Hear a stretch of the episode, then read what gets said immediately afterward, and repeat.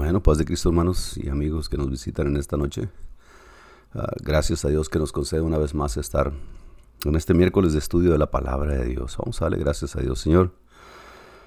Una vez más, gracias por el día de hoy. Gracias por tantas bendiciones a través del día de ayer, la semana pasada, el mes pasado, el año pasado, los años anteriores que has estado siempre con nosotros. Gracias por la bendición de haberte conocido de ahora poderte servir de alguna forma. Gracias por haber rescatado nuestra alma del pecado. Gracias por haber perdonado tantas faltas, Señor, que tenemos nosotros delante de ti. Gracias por todas tus misericordias que son buenas. Gracias por la provisión que das para nuestro cuerpo físico, para nuestra alma. Gracias, papá. Que en medio de todas las dificultades, los problemas, la pérdida, ah, la tribulación, ah, tú estás con nosotros siempre. Gracias porque a pesar de que en ocasiones nosotros no te podemos percibir como quisiéramos, sabemos que tú estás ahí siempre, permanente, fiel. Gracias, Señor, por la fortaleza que traes al corazón de cada uno de mis hermanos.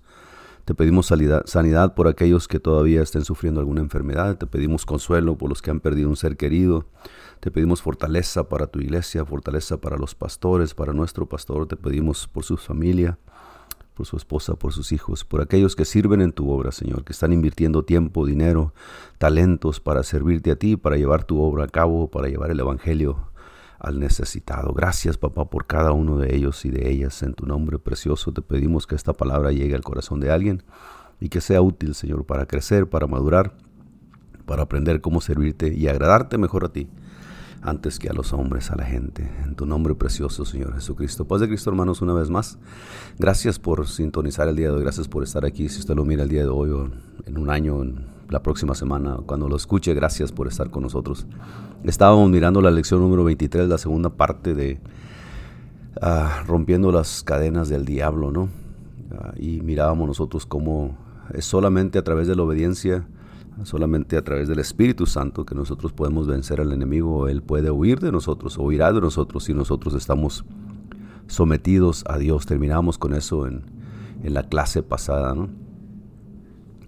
Así es de que el día de hoy vamos a cambiar de tema. Vamos a ver lo que estas dos clases que siguen. Lección número 24. Aguas de reposo, primera parte. Aguas de reposo. Jehová es mi pastor y nada me faltará. En lugares de delicados pastos me hará descansar, confortará mi alma. Junto a aguas de reposo me pastoreará, dice el, salmista, ¿no? Y nosotros, la mayoría de nosotros, si tú tienes algún tiempo sirviendo al Señor, ya has experimentado esto en tu vida, porque sí, el Señor es el que, en medio del problema, de la tribulación, del dolor, Él siempre tiene pastos verdes para nosotros. Y bueno, eso es una alegoría, ¿no? Pero Él tiene siempre un refresco para nuestra alma, para nuestro corazón. Renueva nuestras fuerzas. Él calma nuestras ansiedades, Él quita nuestros miedos. Y sí, seguimos siendo humanos y seguimos temiendo muchas cosas en, lo humano. Nadie quiere perder un hijo, nadie quiere perder un ser querido, un esposo, una esposa. Y muchos han pasado por ese, por ese sufrimiento este año y el año pasado y en años pasados también. Y Dios es el que sigue siendo ah, su fortaleza. Dios sigue estando con ellos y sigue estando con nosotros. Y gracias a Dios por ello. En esta lección, bueno, aguas de reposo primera parte. Está muy interesante esta lección porque aunque narra un poco ah, de, la historia de David, lo que estaba sucediendo en ese tiempo, mientras Saúl anda persiguiendo a David o mientras él todavía no asume el trono de Israel, ah, un, episodio ¿no? de tantos que David ah, experimentó o, pasó en su vida personal y en su vida de servicio a Dios y en su vida de dirigir al pueblo que andaba con él. Y vamos a entrar a la lección, dice aguas de reposo. La pregunta de rigor siempre, ya sabe que siempre se hace esto. ¿Alguna vez has alcanzado el límite de tus fuerzas? El límite de tus fuerzas. ¿Has alcanzado alguna vez el límite de tus fuerzas? Donde dices, es por demás, aunque quiero seguir, aunque quiero, pues ya no puedo. si eres un, alguien que le gusta correr, llega un tiempo en donde las fuerzas se acaban, el, el, cuerpo ya no puede, el cerebro te puede seguir diciendo la mente, tú puedes, tú puedes, pero bueno, físicamente el agotamiento llega, ¿no? Es diferente estar cansado a estar agotado. Cuando uno está cansado, bueno, pues te sientas cinco minutos y te vuelves a levantar. Pero cuando estás agotado se toma un poquito más de tiempo que cinco minutos para poderte recuperar. En la, en la agotación o cuando uno está agotado, Uh, when you are burned out, dicen en inglés, uh, se toma tiempo para volver a reemplazar los minerales y las vitaminas y los carbohidratos que perdiste o que no has ingerido y que sigues consumiendo. El agotamiento puede ser mental también. En ocasiones tanto trabajo, tanto estrés uh, producen la gente disconformidad, no pueden dormir, no pueden comer, no pueden descansar. El cerebro nunca para de maquinar cosas buenas o malas, pero siempre está prendido. Y se agota la mente también, ¿no? Mucha gente que tiene mental breakdown, le llaman, un, quebrantamiento mental, un episodio en donde ya no saben dónde están, ni cómo se llaman, ni qué están haciendo. Pero yo creo que todos hemos pasado por esto en un grado u otro. Algunos obviamente pues han pasado por, por el agotamiento ah, total o en, mayor ah, extremidad que otros. Pero creo que todos lo hemos experimentado en alguna, en alguna vez, ¿no? Ah, esto puede suceder por exceso de trabajo, exceso de responsabilidad, exceso o falta de descanso y de reposo, de recuperación, exceso de, carga. Uh, puedes ser responsable por mil gentes en tu trabajo o por una y a lo mejor esa una te puede dar más lata que los mil que manejas en otra parte, ¿no? Pero puede suceder en la iglesia también el mucho trabajar, el mucho trabajar y no tomar un tiempo para descansar, para recobrar fuerzas. Bueno, uh, también hace daño y es muy necesario para los siervos y las siervas y los hermanos, las hermanas que trabajan de una u otra forma en la iglesia. Hay que reponer fuerzas para poder seguir siendo eficaces, eficientes en el trabajo que se hace en la iglesia y no solamente en la iglesia, en tu familia, en el, trabajo secular para que te ganes el, el, pan de cada día, para que vistas a tus hijos, para que tengas que comer tú y los tuyos. ¿Alguna vez has alcanzado el límite de tus fuerzas? ¿Has llegado al punto de ya no poder seguir adelante? Bueno, aquí viene la recomendación de compartir esa experiencia y tú puedes compartir esa experiencia en un tiempo apropiado, ¿no? Cuando estemos en reunión. Ah, vamos a empezar con la introducción, creo que todos hemos pasado por aquí, ya dije, entonces ah, tú te contestas y comentas al rato con alguien que esté a un lado tuyo de esto. Dice la introducción de esta lección, Aguas de Reposo, primera parte. Leamos 1 Samuel 3 del 9 al 10. Y son dos versículos que vamos a leer lo anterior y lo que viene después de estos versículos, pero vamos a centrarnos en esto. Partió pues David, él y los 600 hombres que con él estaban, y llegaron hasta el torrente de Besor, donde se quedaron algunos, y David siguió adelante con 400 hombres porque se quedaron atrás 200 que cansados no pudieron pasar el torrente de Besor el episodio aquí vamos a empezar a leer la introducción para no adelantarme yo a esto también. Nos dice, como creyentes en Cristo, como esposos, como padres, miembros de la iglesia, trabajadores, amas de casa o estudiantes, todos alguna vez hemos llegado al extremo de, que, de ya no aguantar más. Uno tras otro, nos llegan los retos, los imprevistos, las complicaciones y los problemas de la vida, pero no sabemos cómo responder ante ellos en ocasiones, ¿no? Con frecuencia nos sentimos incapaces de seguir luchando, sencillamente porque estamos exhaustos. ¿Qué hacer cuando ya no hay fuerzas para avanzar? Y ese es el detalle del asunto. Aguas de reposo. ¿Qué se hace cuando ya las fuerzas por más que tú quieras, la intención está ahí, el deseo está ahí, aún el ánimo está ahí, pero las fuerzas físicas ya no están. O en ocasiones es al revés. En ocasiones tienes mucho ímpetu, tienes fuerzas, estás sano, estás bien comido, bien dormido, pero el ánimo no quiere que salgas a ninguna parte. No pudiéramos, en, si pudiera ahí en parte alguien que se sienta un poco en depresión, bueno, aunque esté sano físicamente, Ah, por causa de la depresión, un imbalance químico que sucede en el cerebro, ah, el ánimo para hacer cosas, para salir, para hacer esto, para completar aquello, baja demasiado, ¿no? Al, punto de que tiempo después se empieza a descuidar aún el aspecto físico y la alimentación, y el cuidado personal y todo eso. Pero entonces, ¿qué hacer cuando ya ya no hay fuerzas para avanzar? Bueno, como somos cristianos, la primera cosa que nosotros brincamos es, bueno, pues ponte a orar, ponte a ayunar, conéctate con el Señor y más oración, más ayuno, más estudio de la palabra de Dios. Y eso, pues obviamente tiene su lugar, pero en ocasiones también es necesario desconectarse. No te vas a desconectar de Dios, no vas a decir, bueno, voy a agarrar unas vacaciones de seis meses, me voy al pecado a divertirme, a desahogarme, a que se me aclare la mente. No, eso no es válido, eso es, es contradictorio con lo que la palabra de Dios dice, pero sí sí es bueno que de vez en cuando tú tomes tiempo para descansar físicamente, desconectarte, dejar el teléfono por ahí y apagarlo si ya no hay nada que hacer, no buscar más que hacer, dejar el Facebook por un lado, dejar el YouTube, andar mirando videos de que se cae alguien y que se levanta y que come esto y que come aquello, aquella que puso la foto esto y este puso la foto aquel, y hay anda gente compitiendo en Facebook y en Instagram y todo eso, es pura competencia, pero desconectarse de todo eso y agarrar un buen libro, un libro que tú puedas disfrutar y, o simplemente sentarte en el patio detrás de tu casa a disfrutar la, la tarde, ¿no? Últimamente las, las tardes se están poniendo muy agradables. Tenemos una ventana de una semana y media, unas dos semanas, donde va a estar el clima muy agradable como el día de hoy. Entonces, desconectarse, ¿qué hacer? ¿Qué hacer cuando ya no hay fuerzas para avanzar? Como cristianos, pues diríamos eso, pero pero físicamente necesitas también ah, darte tiempo para descansar y mentalmente para desconectarte de cosas que, te, que todo el día estás pensando en ellas.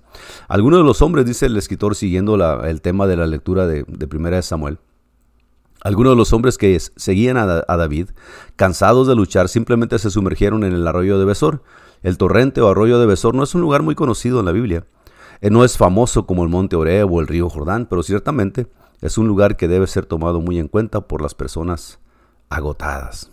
Vamos a, vamos a, voy a seguir con la lección de corrido o con mariachi si quiere, pero voy a seguir con la lección porque está muy uh, autoexplicada, ¿no? Para no meterme en otros asuntos. En ruinas, por ejemplo, número uno.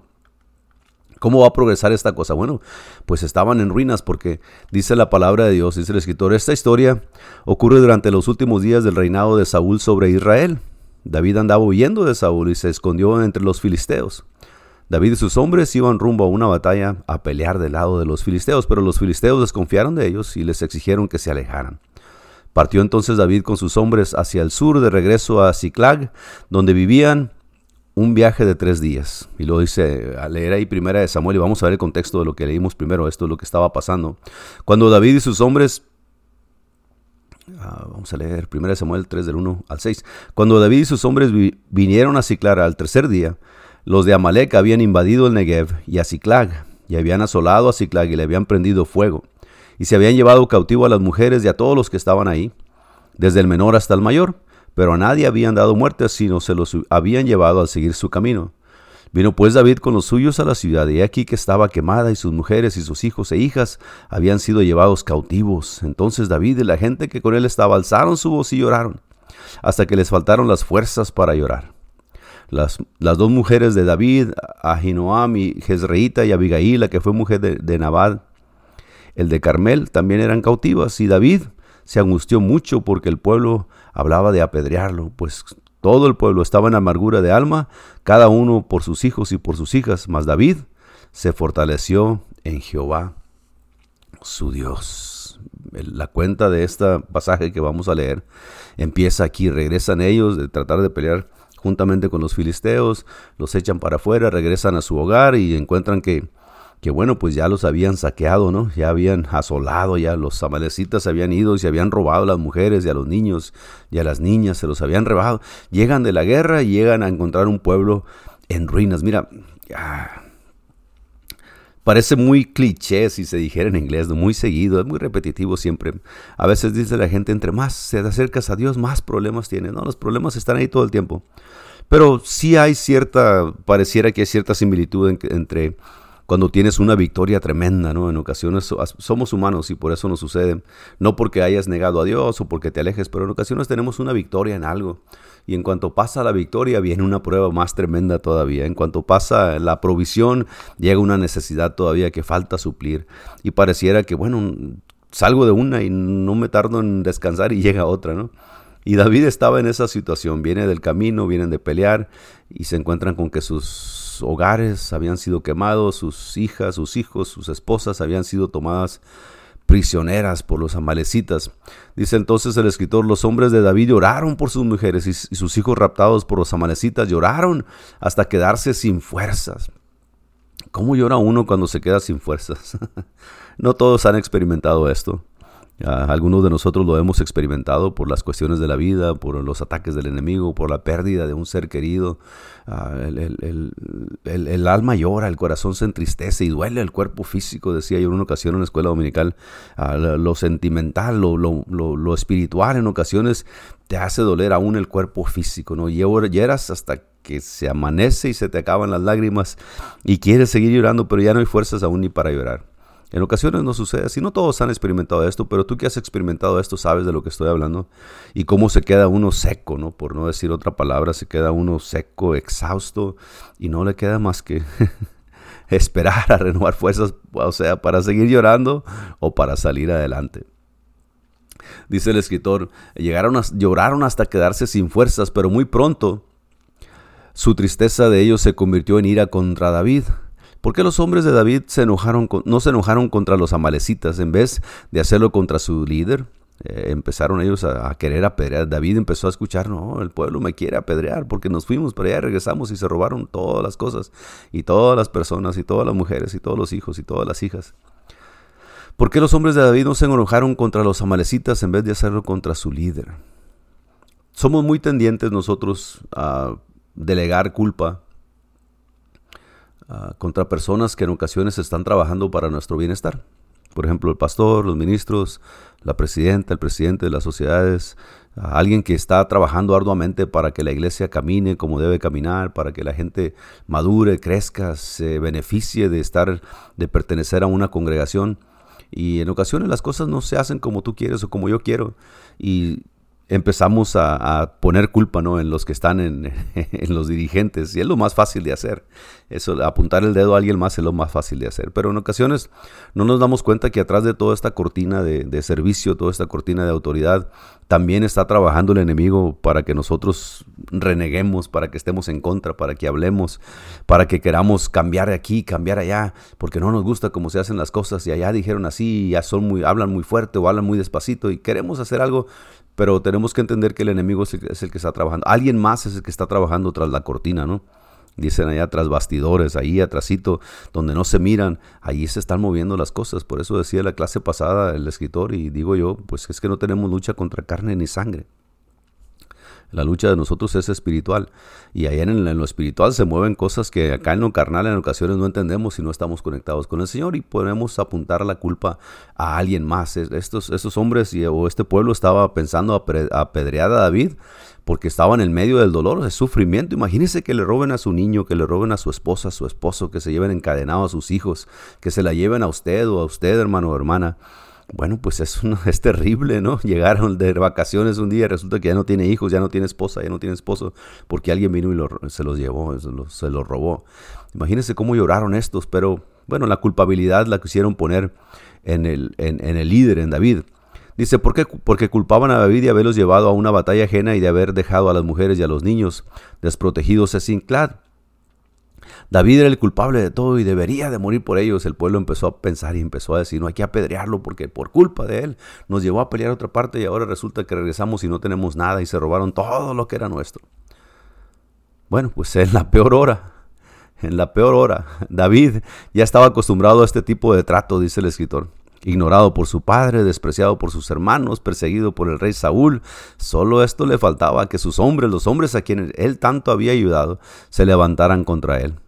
David pudo haberle recordado cómo o pudo haber reaccionado como un psicópata, no pudiera empezar a matar gente porque a defenderse, según él, pudo perder los estribos o argumentar fuertemente en su defensa. Después de todo, también a él le habían secuestrado a la familia. David estaba en medio del dolor de ellos, había llorado con ellos hasta que no tenían fuerzas. Él también era víctima de lo que había pasado, de los amalecitas, ¿no? Sin embargo, David responde de una forma diferente, igual que los demás, dice el escritor. Él tenía derecho de llorar, lamentarse y desesperarse por la pérdida de sus mujeres e hijos. Pero cuando David hizo algo diferente, pero David hizo algo diferente, aunque la Biblia dice que él lloró junto con ellos, puso su confianza en Dios y cobró ánimo. El verso 6 de este capítulo nos dice que David se fortaleció en el Señor, su Dios, leíamos ahí, mas David se fortaleció en Jehová, su Dios. Y mientras que 600 hombres avivaban su ira contra él y juntaban piedras, David se postraba ante su Dios vestido con un efod de sacerdote. Qué chulada, ¿no? Vamos a leer esos versículos un poquito más adelante. Dice el escritor, hermanos, es esencial, es, es, esencial, es imperativo, es necesario que nosotros aprendamos a hacer lo mismo que David. En días de ruina y de calamidad, en días de desesperación y soledad, en la peor hora de nuestras vidas, cuando nadie nos entiende, ni la familia, ni los hermanos, ni la iglesia, ni siquiera el pastor, cuando hasta los viejos amigos se vuelven enemigos y parece que nadie nos puede ayudar, tenemos que hacer lo que hizo David, volvernos hacia Dios. Si derramamos, dice, si clamamos a Dios con fe, Él nos responderá como promete en Jeremías 33.3. No, clama a mí, yo te responderé.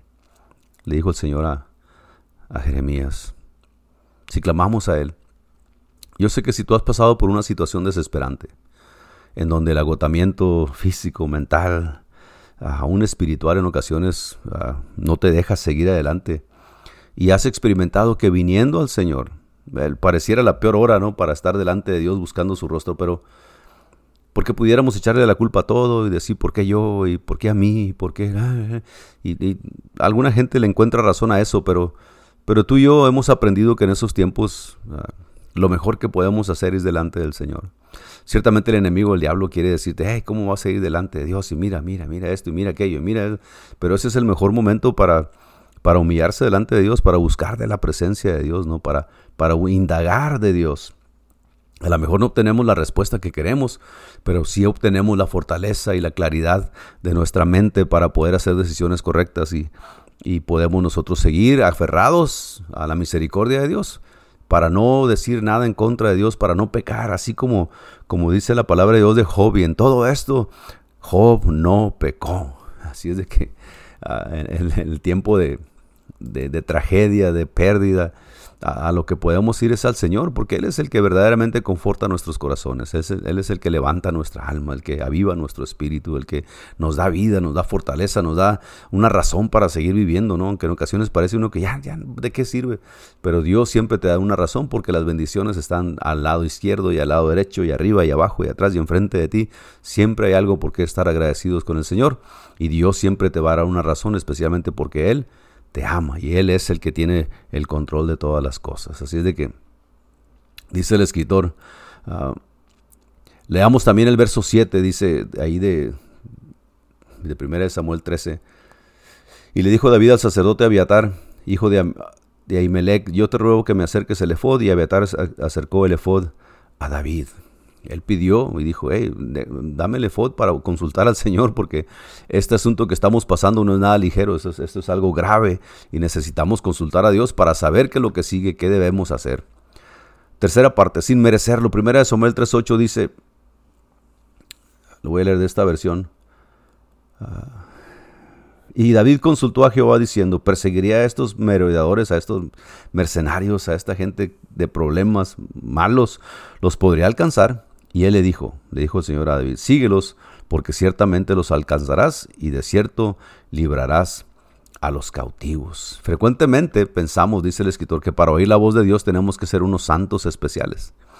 Mucha gente piensa que tienes que estar completamente puro, santo, sin mancha y todo para poder consultar a Dios, pero pues el ejemplo de David y la vida personal de cada uno de nosotros nos deja saber que estamos cortos todavía de la estatura de Cristo, ¿no? Sin embargo, a pesar de eso, todavía tenemos acceso a consultar a Dios, todavía podemos preguntarle a Dios, todavía podemos indagar, todavía podemos suplicar y rogar delante de Dios, a interceder delante de Dios para alcanzar el oportuno socorro y que Dios nos responda de alguna manera, ¿no?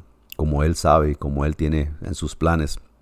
Dice, pero bueno, a veces pensamos que para oír la voz de Dios tenemos que ser unos santos especiales, tenemos que ser gente extraordinaria, que Dios solo le hablará a personas muy, muy espirituales y consagradas.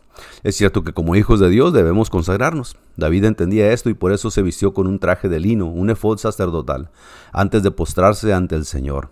El lino representa pureza y santidad. Sin embargo, dice el escritor, en Cristo no se trata de nuestra propia santidad sino de la santidad con que Él nos ha vestido. Esto hablábamos el domingo en la predicación, de que nosotros ahora hemos sido justificados, hemos sido renovados, hemos sido adoptados, hemos sido santificados, no por nuestra iniciativa propia, mucho menos por nuestras obras o por nuestra intención. Hemos sido justificados porque Cristo nos ha nosotros puesto su justicia, la ha puesto sobre nosotros. Y eso es lo que nos permite a nosotros presentarnos delante de Él. Dice el escritor, pues que no se trata de nuestra propia santidad, sino de la santidad con que Él nos ha vestido. Es más, Ni siquiera podemos ser santos por nuestra propia cuenta. Nuestra justicia propia es inmunda a los ojos de Dios. Pero si nos revestimos del Señor Jesucristo, es decir, al depositar toda nuestra confianza en Él y en lo que Él hizo por nosotros en la cruz, entonces podemos acercarnos con tranquilidad a Dios y podemos hablar con Él, libremente como David lo hacía. Y sin dudas Dios nos enseñará lo que necesitamos saber en ese momento particular de nuestra vida. Sed santos como yo soy santo, un requisito del Señor para el pueblo de Israel y para nosotros que hemos creído en Él. Y la única forma de ser santos es ser revestidos de Cristo, decía el apóstol Pablo. Ahora estamos revestidos de Cristo.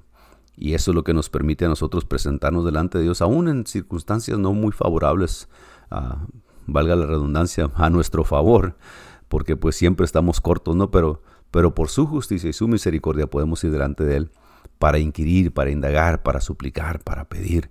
Y Dios, dice la palabra de Dios, que Él es bueno con nosotros y siempre está dispuesto a contestar el requisito que tengamos con Él si lo hacemos con la intención correcta de acuerdo a su Espíritu Santo. Ese es otro tema, pero bueno. Entonces, se encuentra en ruinas, dice la lección, de las ruinas en lo, pasa a lo peor y luego encontramos que, sin merecerlo, él entra y consulta a Dios y por todo este cansancio que tenía, pues la gente, algunos se sienten incapaces de seguir, ¿no? todavía empolvados por el viaje de tres días que acababan de hacer, dice el escritor. Sin haberse alimentado ni descansado, David y sus 600 hombres salen a perseguir a los amalecitas. 600 hombres que traía David. Frustrados, angustiados y aún enojados con David, los 600 emprenden un camino incierto. Ninguno sabe muy bien a dónde van, solo sostenidos por el deseo ferviente de abrazar de nuevo a sus amadas familias y tal vez creyendo un poco en la promesa dicha por Dios a David, de cierto los alcanzarás y sin duda los rescatarás a todos. Los hombres de David marchaban hasta llegar al torrente de Besor. Leamos nuevamente el 1 Samuel 9 y 10 y que dice, Partió pues David y los 600 hombres que con él estaban y llegaron hasta, el torrente de Besor, el arroyo, el río de Besor, donde se quedaron algunos. Y David siguió adelante con 400 hombres porque se quedaron atrás 200 que cansados no pudieron pasar el torrente. Hasta ahí llegaron, al torrente de Besor. De los 600 hombres, dice el escritor. Y este es una, ahorita vamos a entrar un poquito en eso, pero de los 600 hombres, 400, dice el escritor, lograron lograron cruzar el torrente. Los otros 200 se meten al besor, zambullen su cansado cuerpo en las aguas, refrescan sus cabezas, pero ya no son capaces de seguir. Estaban demasiado fatigados como para continuar. Así que salen y se recuestan con armas y todo en la verde ribera del arroyo. Esa es obviamente una licencia Ah, que se toma el escritor, ¿no? Pero pues usted se puede imaginar eso, si vienen cansados, agotados, hay agua, se meten, quieren pasar y están tan cansados que mejor se regresan a la orilla donde llegaron y se tiran en la arena, se tiran en el zacate, lo que haya habido ahí, se, exhaustos cayeron a descansar. Están demasiado fatigados como para continuar, así que salen y se recuestan con armas y todo en la verde ribera del arroyo, pero ¿Qué tan cansado tiene que estar alguien como para, decir, para decidir abandonar la misión de rescatar a su propia familia? ¿Puede un soldado estar extenuado al extremo de permitir que otro sea el que salve a su propia carne y a su propia sangre? Dice, pues si estos 200 estaban tan abatidos y cansados que solo se dejaron caer junto al arroyo de Besor, y David continuó sin ellos. Se puede hacer. Y aquí pues estamos tomando libertades en la explicación de este, de este texto, ¿no? Porque podemos juzgar acá tres mil años después, lo que pasó ahí, que si yo hubiera estado ahí, no hubiera, yo me hubiera seguido, aunque no tuviera fuerzas. Bueno, pero es que a lo mejor nunca has estado agotado suficientemente para saber que cuando estás agotado, ah, tus piernas las quieres mover, pero tus piernas no te responden. Quieres mover tus brazos y no te responden. Quieres mantener el balance y no te responden. lo único que puedes hacer es caer al suelo y esperar a recuperar fuerzas de alguna forma. Dice el escritor, está bien descansar está bien. En la iglesia también hay gente caída junto al besor. Dice el escritor, entiéndase que son buenas personas, son hermanos piadosos, son hermanas piadosas, como tantos otros, pero sencillamente la fatiga les ha consumido. Por la razón que sea un problema matrimonial persistente, una atadura antigua, una debilidad difícil de combatir, están caídos junto al arroyo. ¿Qué hacer con ellos? Cuando alguien ah, totalmente exhausto, tiene intenciones de seguir, pero, pero su cansancio, su, ah, su falta de fuerza ya no le permite seguir. ¿Qué hacemos con ellos? Dice el escritor. ¿Qué hacer con ellos? Los declararemos personas no gratas. Bueno, no te mueves, no vives aquí. Los expulsamos de nuestras filas por endebles y cobardes, por débiles y cobardes. Los reprendemos en el nombre del Señor. Los avergonzamos delante de la congregación o simplemente los dejamos descansar en esta historia de David, ¿no? el contexto de donde vienen, lo que acaban de hacer, cómo se encuentran las circunstancias, y empiezan todos a ir, y 200 de esas 600 gentes ya no pudieron más. Aquí no recalca, la, la, palabra de Dios no explica y no nos da a entender que esa gente se quedó ahí a hacer un piquenique, ¿no? A hacer un picnic ahí, a asar carne, a comerse un borrego, a danzar, a hacer una fiesta, porque bueno, ya tenemos mucho tiempo peleando, ¿no? Iban a rescatar a su familia, a sus esposas, sus hijos, sus hijas, pero el cansancio los dejó, uh, los dejó exhaustos y ya no pudieron seguir. Yo creo que no pudieron seguir no por voluntad propia, sino, sino porque no pudieron, no decidieron quedarse. Ah, vayan ustedes, al cabo que eres mi compadre, mi amigo, y, yo me quedo aquí y cuando vengas pues ya va a estar el borrego preparado. No, dice la Biblia que, que ya no pudieron seguir, exhaustos, cansados, quedaron tirados en el camino, porque ya no pudieron seguir. Eh, dentro de la iglesia hay, gente en ocasiones que nosotros tenemos que tener cuidado. Ah, se les sobrecarga mucho el trabajo porque al cabo no dice que no, al cabo que siempre dice que sí. Hay que tener cuidado porque Así puede pasar con la gente, sí, de por fuera, amén, hermano, y amén, hermana, y amén, hermano. Y siempre amén, y amén, y amén, y amén. Y empiezan a descuidar la familia, y empiezan a descuidarse ellos mismos, y empiezan a perder el interés, y no hayan otra cosa más que decir que sí. Y tenemos que tener cuidado. La Biblia dice que es un cuerpo, la, la palabra de Dios dice que la iglesia es un cuerpo de Cristo, y muchos miembros hay en ese cuerpo de Cristo, y un solo miembro no puede usarse para todo. Y tenemos que tener mucho cuidado con eso, ¿no? Darles tiempo que se repongan, darles un año de descanso. Ya, siempre presidente, siempre presidenta, siempre el que viene, siempre el que va, siempre la que hace, siempre la que viene. Hay que tener cuidado, hay que darles descanso también. Hay mucha gente que está sin hacer nada en la iglesia, que están nomás ahí. Y algunos no, no nomás están tirados porque están agotados, simplemente porque no han aprendido a trabajar todavía. Pero hay mucha gente que está exhausta, de esa gente que en ocasiones ha, ha servido, ha trabajado, ha batallado, ha invertido y, bueno, llega el tiempo en que se cansa, se cansa físicamente, se cansa mentalmente, y no quiero decir que se cansa espiritualmente, pero se pierde el sentir, se pierde la pasión por las cosas que hacemos en la iglesia para el Señor. Y alguien que trabaja sin pasión en las cosas en la iglesia del Señor no llega muy lejos. Las cosas se hacen a medias, se hacen por cumplir, y esa gente, pues en ocasiones ha exhausta. Nos ha pasado a todos. Le pasa a los pastores, les pasa a las esposas de los pastores, a los ministros, a las esposas de los ministros, a las presidentas, a los presidentes de, de, confraternidad, si es que se puede llamar el día de hoy, nadie le llama así, pero a, los, los que son encargados de los grupos de jóvenes, de dorcas, de varones, de los niños nos pasa a todos, nos ha pasado en alguna ocasión.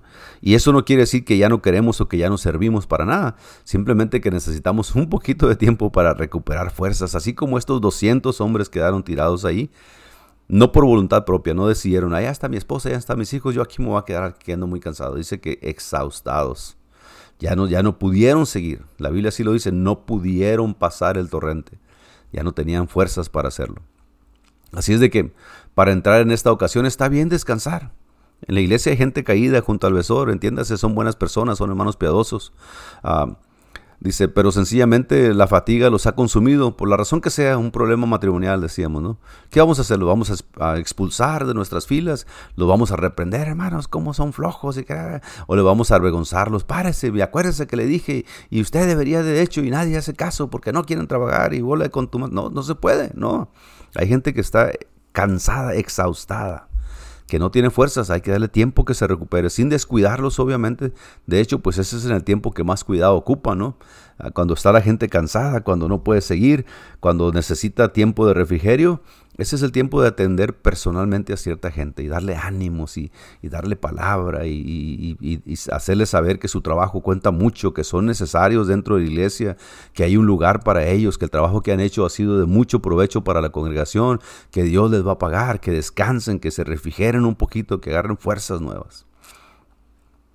Dice la última pregunta, o los dejamos descansar. Bueno, David permite a los 200 quedarse y continúa con los 400.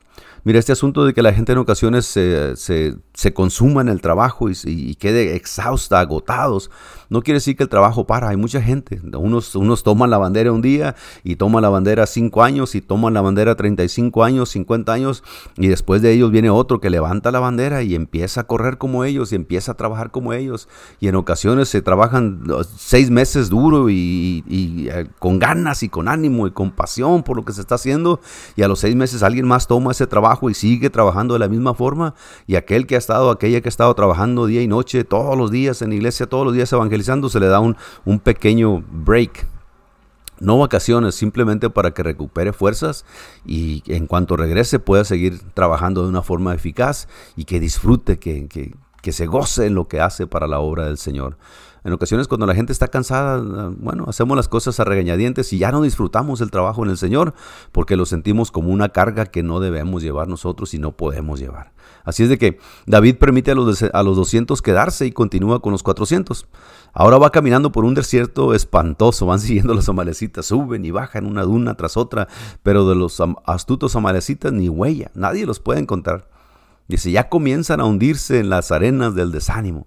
De por sí venían cansados, mal comidos, desvelados, y luego con la preocupación de la familia, si los van a encontrar vivos y van a empezar a, perder a todos los, seres queridos de ellos, ¿no?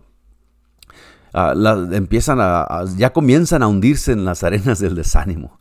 Cuando de pronto alguno diría que tuvieron un golpe de suerte. Ahí leamos en 1 Samuel 3, del 11 al 19. Dice después de que de que no pudieron pasar, dice, quedaron atrás 200 que cansados no pudieron pasar el torrente de Besor. Y hallaron en el campo a un hombre egipcio, el cual trajeron a David y le dieron pan. Y comió y le dieron a beber agua, le dieron también un pedazo de masa de higos secos y dos racimos de pasas. Y luego que comió, volvió en él su espíritu, porque no había comido pan ni bebido agua en tres días y tres noches. Y le dijo David, ¿de quién eres tú? ¿Y de dónde eres? Y respondió el joven egipcio, yo soy siervo de una malecita y me dejó mi amo hoy hace tres días porque estaba yo enfermo. Pues hicimos una incursión a la parte del Negev, que es la de los Ereteos y de Judá, y al Negev de Caleb, y pusimos fuego a, Ciclag. Le estaba diciendo ahí, de donde tú vienes, de ahí, nosotros lo quemamos. Y le dijo a David, ¿me llevarás tú a esa tropa? Y él dijo, júrame por Dios que no me matarás, ni me entregarás en mano de mi amo, y yo te llevaré a esa gente. Lo llevó pues y aquí que estaban desparramados sobre toda aquella tierra los amalecitas, ¿no? Comiendo y bebiendo y haciendo fiesta por todo aquel gran botín que habían tomado de la tierra de los filisteos y de la tierra de Judá. Y los hirió David desde aquella mañana hasta la tarde del día siguiente, y no escapó de ellos ninguno, sino cuatrocientos jóvenes que se montaron sobre camellos y huyeron. Y libró David todo lo que los amalecitas habían tomado, y asimismo libertó David a sus dos mujeres, y no les faltó cosa alguna, chica ni grande, así de hijos como de hijas del robo y de todas las cosas que le habían tomado. Todo lo recuperó David. Con un poco de descanso. ¿no? En la clase que sigue ah, se pone un poquito más dramático el asunto, ¿no? porque ah, el escritor se toma la libertad de, de ponerse en posición de los que rescatan y la respuesta que iban a tener ellos en los que no habían ido a trabajar con ellos. Ah, mire, los logros, nuestro pastor nos ha enseñado por muchos años en la iglesia de que nosotros somos un equipo. De hecho, el apóstol Pablo dice que hay un solo cuerpo, muchos miembros, pero un solo cuerpo. No hay miembros de tres cuerpos, de cinco cuerpos, no, es un solo cuerpo de Cristo. Y usted tiene su lugar en la iglesia, en la congregación, en el cuerpo de Cristo, en el trabajo del cuerpo de Cristo. Dios no lo puso ahí simplemente como el otro día estaba diciendo, y ya lo he dicho muchas veces, pero Dios no te puso ahí como adorno. No eres un reloj en la mano de Cristo. Tú no eres... Ah, una buena vestimenta que cubre el, cuerpo de Cristo. Tú no eres un anillo en la mano del cuerpo de Cristo, ¿no? No se menciona esas cosas para como, como para enseñar, ¿no? Que también te miras, que también luces. Ah, estás puesto en el cuerpo de Cristo, dice el apóstol. La verdad, el, cuerpo es uno, pero los miembros son muchos y cada miembro tiene su función en el cuerpo de Cristo. Los miembros crecen y se van ah, nutriendo unos de otros y va creciendo el cuerpo y se va haciendo más fuerte, madurando y va haciendo un trabajo cada día más excelente. Entonces, el, el asunto aquí va a ser de que todos debemos de hacer algo, todos, todos. No hay parte en tu cuerpo que no tenga función. Físico, literalmente. Hablando literalmente de tu cuerpo. No hay parte en tu cuerpo que no tenga función. Decían que el apéndice no servía para nada y que no sé qué, pero también aún el apéndice tiene su función. Ah, pero en el cuerpo de Cristo tú tienes algo que hacer. Tú eres parte de ese cuerpo de Cristo. Y en ocasiones el cansancio, porque se cansa uno mucho, ah, te hace que dejes de caminar o te hace que dejes de activar, siempre tan animado y siempre tan animada. Y en ocasiones vemos en la iglesia o en la congregación gente que, son gente de mucho ánimo, que siempre están dispuestas a hacer algo. Y, se nota cuando alguien empieza a, faltar a sus obligaciones o a dejar de, aportar o a dejar de trabajar o a, aportar de, a dejar de, de ponerse de voluntario para algo. Eh, y, es, raro la gente porque ya son conocidos o conocidas que son activos, que son siempre serviciales, que están dispuestos a trabajar, que están dispuestos a hacer esto, siempre dicen que sí. Ah, cuando empieza a llegar el cansancio no se nota muy, no, no, sucede de repente, ¿no? Sino que se empieza a dejar las obligaciones, se empieza a decir que no, se empieza a, aún a relegarse, a esconderse en una esquina por ahí para que nadie lo mire, para que nadie la mire, no le pidan nada, que no les le pidan que haga algo, esto o aquello. Y entre menos visibilidad tenga, pues mejor. Así es que no me dice nada. Y eso es normal dentro de la congregación. De hecho, el Señor mismo con sus apóstoles, él, se iba de las multitudes, él se iba a descansar. Y en el descanso él oraba y, y, se iba para reponer fuerzas porque su ministerio era grande y era urgente, ¿no? Y si nosotros lo miramos de esa forma también en ocasiones es necesario descansar, sí, es necesario. Ah, desconectarse, decía al principio de esta lección, para recobrar fuerzas, para poder nosotros hacer el trabajo que se nos ha mandado. Y mientras unos, así como cuando estaban reconstruyendo los muros de, Jerusalén, unos trabajaban, otros estaban con, haciendo guardia, y luego otros descansaban, y otros comían, y otros construían, y otros guardaban, y aún los que construían con la espada en la mano, ah, estaban todavía al pendiente, ¿no? Y tenemos que estar al pendiente de la gente que, que, que se les da mucha responsabilidad, que trabajan mucho, que siempre están al frente. Ah, tener cuidado de ellos porque, bueno, son siervos, son consiervos de nosotros y somos iguales y tenemos la misma responsabilidad. Y no podemos darle una responsabilidad a una sola persona y, los demás estar nosotros sentados todo el tiempo. Ah, sin embargo, cuando hay mucho trabajo, cuando hay mucho que hacer, tener siempre atención, tener cuidado a que la gente si se sobretrabaja, Puede llegar el enfado, puede llegar la falta de pasión, puede llegar la falta de razón por estar haciendo las cosas y eso se traslada o se convierte en apatía después. Y, si la gente no alcanza a recuperarse, pues nunca vuelve a tener ese estado de ánimo, ese ritmo de trabajo, esa disposición que tenían antes. Y es necesario dentro de la iglesia llevar la carga todos juntos. ¿Para qué? Bueno, pues para que la obra de Dios siga trabajando, para que esos hermanos que han trabajado por tanto tiempo, por tantos años, también tenga su recompensa. ¿no? no estoy hablando de cosas monetarias, ni le vamos a hacer un cheque, ni le vamos a juntar una ofrenda. Simplemente que también tenga su recompensa en el disfrutar el trabajo en la obra del Señor que lo hagan con gozo, hacerlo con gozo, apasionados, porque la obra de Dios es, es buena y es urgente y es necesaria y la palabra de Dios está viva y nosotros queremos que todo funcione bien. Bueno, hay, que, hay que poner nuestra parte y cuando llegue el tiempo de tomar un descanso para poder respirar otra vez y, recobrar ánimos y recobrar esa visión que debemos de tener todos en la iglesia que, que debe ser impartida a nosotros, poder seguir trabajando con ahínco, con ganas, con ánimo. Y vamos a ver en la próxima lección, entonces aquí vamos a terminar dice el escritor. Pero esta historia no termina aquí. ¿Dónde? ¿Dónde no termina? Bueno, donde David y sus hombres, sus 400 hombres que iban con él, llegan con los amalecitas, los, los batallan por un día y hasta el siguiente día en la tarde los vencen y todo. Y no se perdió nada de lo que le robaron, ni ningún hombre, mujer, perdón, eh, o niño o niña ah, murió en el proceso, ¿no? Y David regresa. Y eso es lo que vamos a ver aquí en la próxima lección. Pero esa historia no termina aquí. Tú tienes que conocer el, remate, lo que sucede después. En nuestra próxima lección hablaremos de él, de lo que sucede. Por ahora demos gracias a Dios, al Señor, pues también a nosotros Él nos ha dado la victoria sobre nuestros enemigos. Cada vez que tú te sientes cansado no quiere decir que estás derrotado.